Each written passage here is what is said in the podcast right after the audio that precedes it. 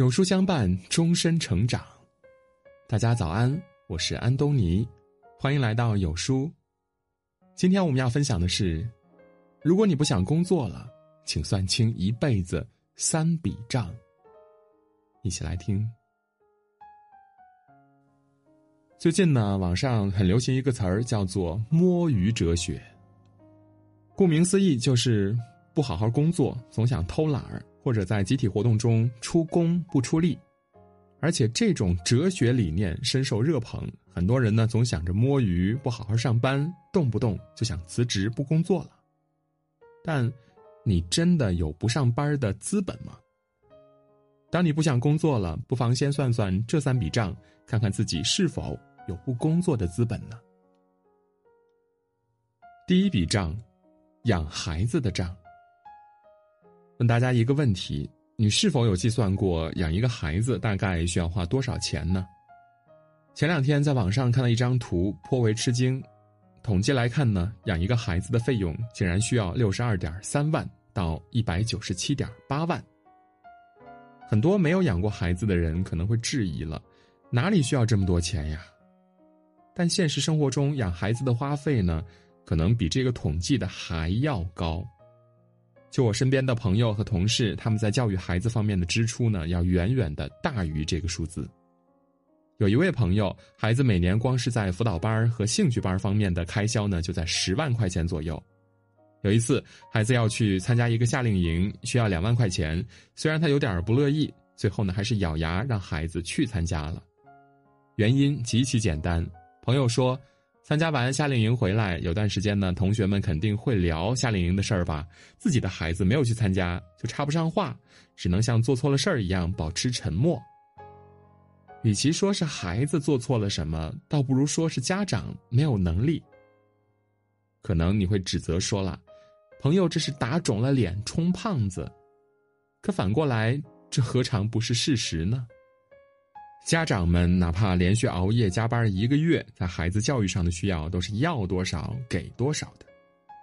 穷什么都不能穷教育，在教育上无论多少钱都能花出去。曾有篇刷屏的文章，月薪三万还是撑不起孩子的一个暑假，大家都很熟悉了。文章呢讲的是一位当高管的妈妈，月薪三万还不够孩子一个暑假的花销。以前我也觉得教育孩子嘛，家长没必要攀比，有多大能力就出多大力。可后来我发现不是这样的，当别人家的孩子都在奋力的向前奔跑，而你家的孩子远远落后别人一大截时，内心难免还是会恐慌的。如果孩子在一开始就被落在后面了，可能以后无论再怎么追赶，都无济于事。而且，孩子有没有接受过艺术熏陶，有没有见过外面的世界，视野和格局真的是完全不同的。你以为教育是在拼孩子，其实是在拼父母。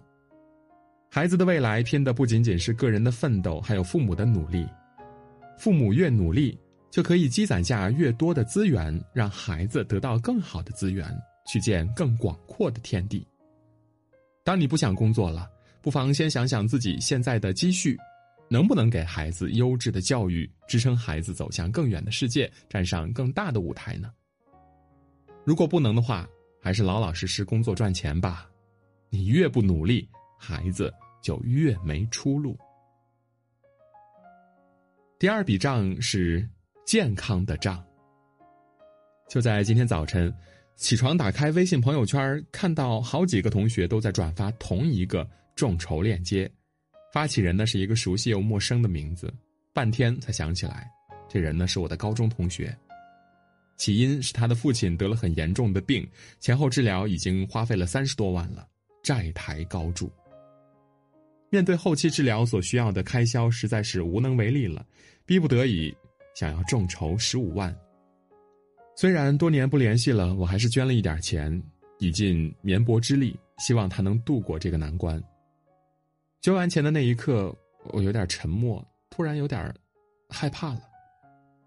我无法想象他要如何面对以后的生活，也害怕这样的厄运随时会降临到自己的身上。有人说，在小康和赤贫之间，只不过是一场病的距离。只需要一场疾病，就足以毁掉我们过去多年的努力，让一个普通的家庭在风雨里饱受蹂躏，随时摇摇欲坠。去过医院的人都知道，只要随便做几项检查，就意味着好几天的工资都没了。在医院花钱的速度远远超过一般人赚钱的速度。如果是一场大病的话呢，所需要的花销是普通人难以想象的。纪录片《人间世》里的高校教师严红薇，博士毕业，与丈夫相恋十年，结婚、买房、生子，美好的生活正在徐徐展开。但在她三十三岁这年，意外确诊为三阴乳腺癌。为了治病，她奔赴香港买堪比黄金还贵的靶向药。为了争取一个治疗方案，和丈夫奔赴美国 M.D. 安德森癌症中心看病，但最终都没能挽留住生命。严宏威在治疗过程中前后一共花了多少钱？从他的众筹中就能一目了然了。水滴筹筹款一百多万，卖掉了房子，仅仅后续治疗就需要花费四百万了。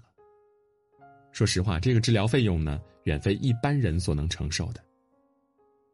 普通人在面对如此昂贵的治疗费用时，或许只能以泪洗面，别无他法。知乎上有一个热门的话题。你现在的存款够你在 ICU 病房待几天呢？北京协和医院重症医学医师王好给出了专业回答：一般来讲呢，如果病情平均水平的严重，每天一万；病情非常严重，每天两万；病情极其严重，又住进了一个能提供最高水平治疗的 ICU，每天三万。即便是一般的病情，仅仅一天的花销就足以顶上一个普通上班族好几个月的工资了。当你不想上班了，不妨先算算，如果家人生病了，你的积蓄能支撑多少天？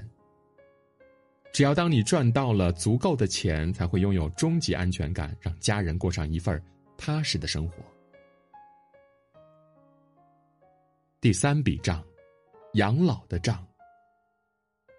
早年间，北京某科技公司副总裁写过一篇文章，《养老奴弹尽粮绝的付出》，刷爆了朋友圈至今读来依然令人震撼。作者在给母亲选择养老院时，看到费用吓了一大跳。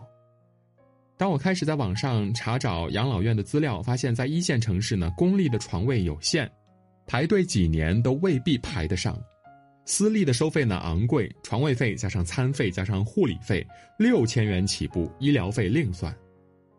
有国际合作背景的养老公寓呢，则高达万元以上，这是我母亲退休金的十倍。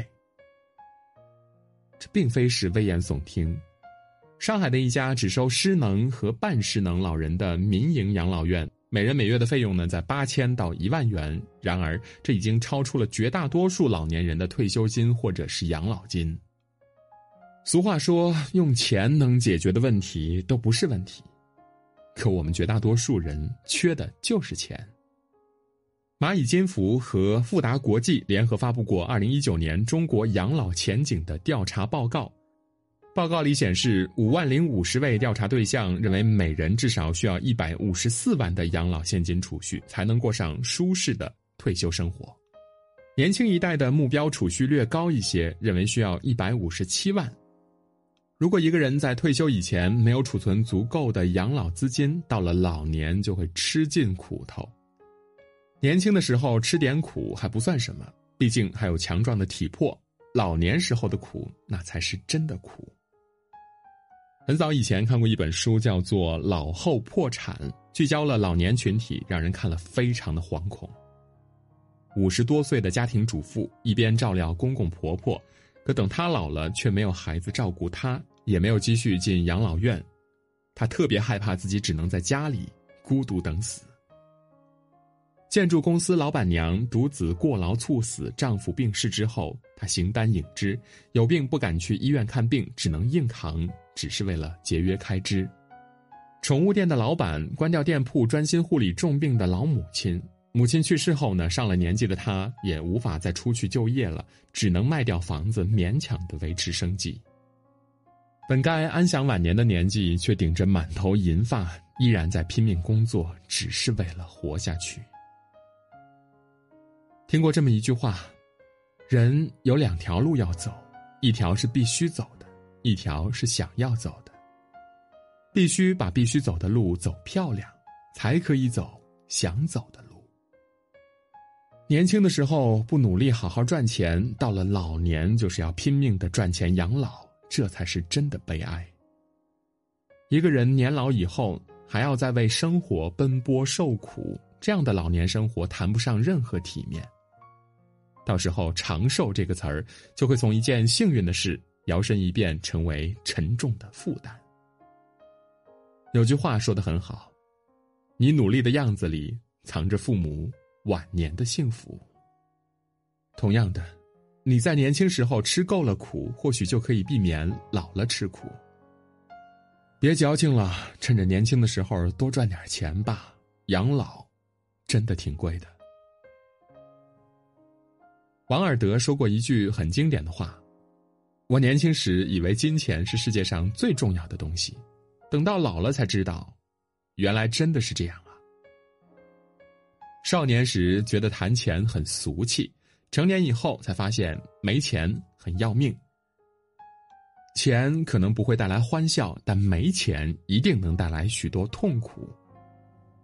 每个成年人都总有那么一个瞬间，想要咆哮着骂一句。去他的工作！但其实，内心也非常清楚，生活中百分之八十的痛苦都来自于上班但如果不上班就会有百分之一百的痛苦来自于没钱。努力赚钱的样子是很狼狈，可努力赚到的每分钱的背后，都藏着孩子未来的前途、家人的健康，还有晚年的幸福。没事儿，多努力，有空多赚钱，为了自己，也为了家人。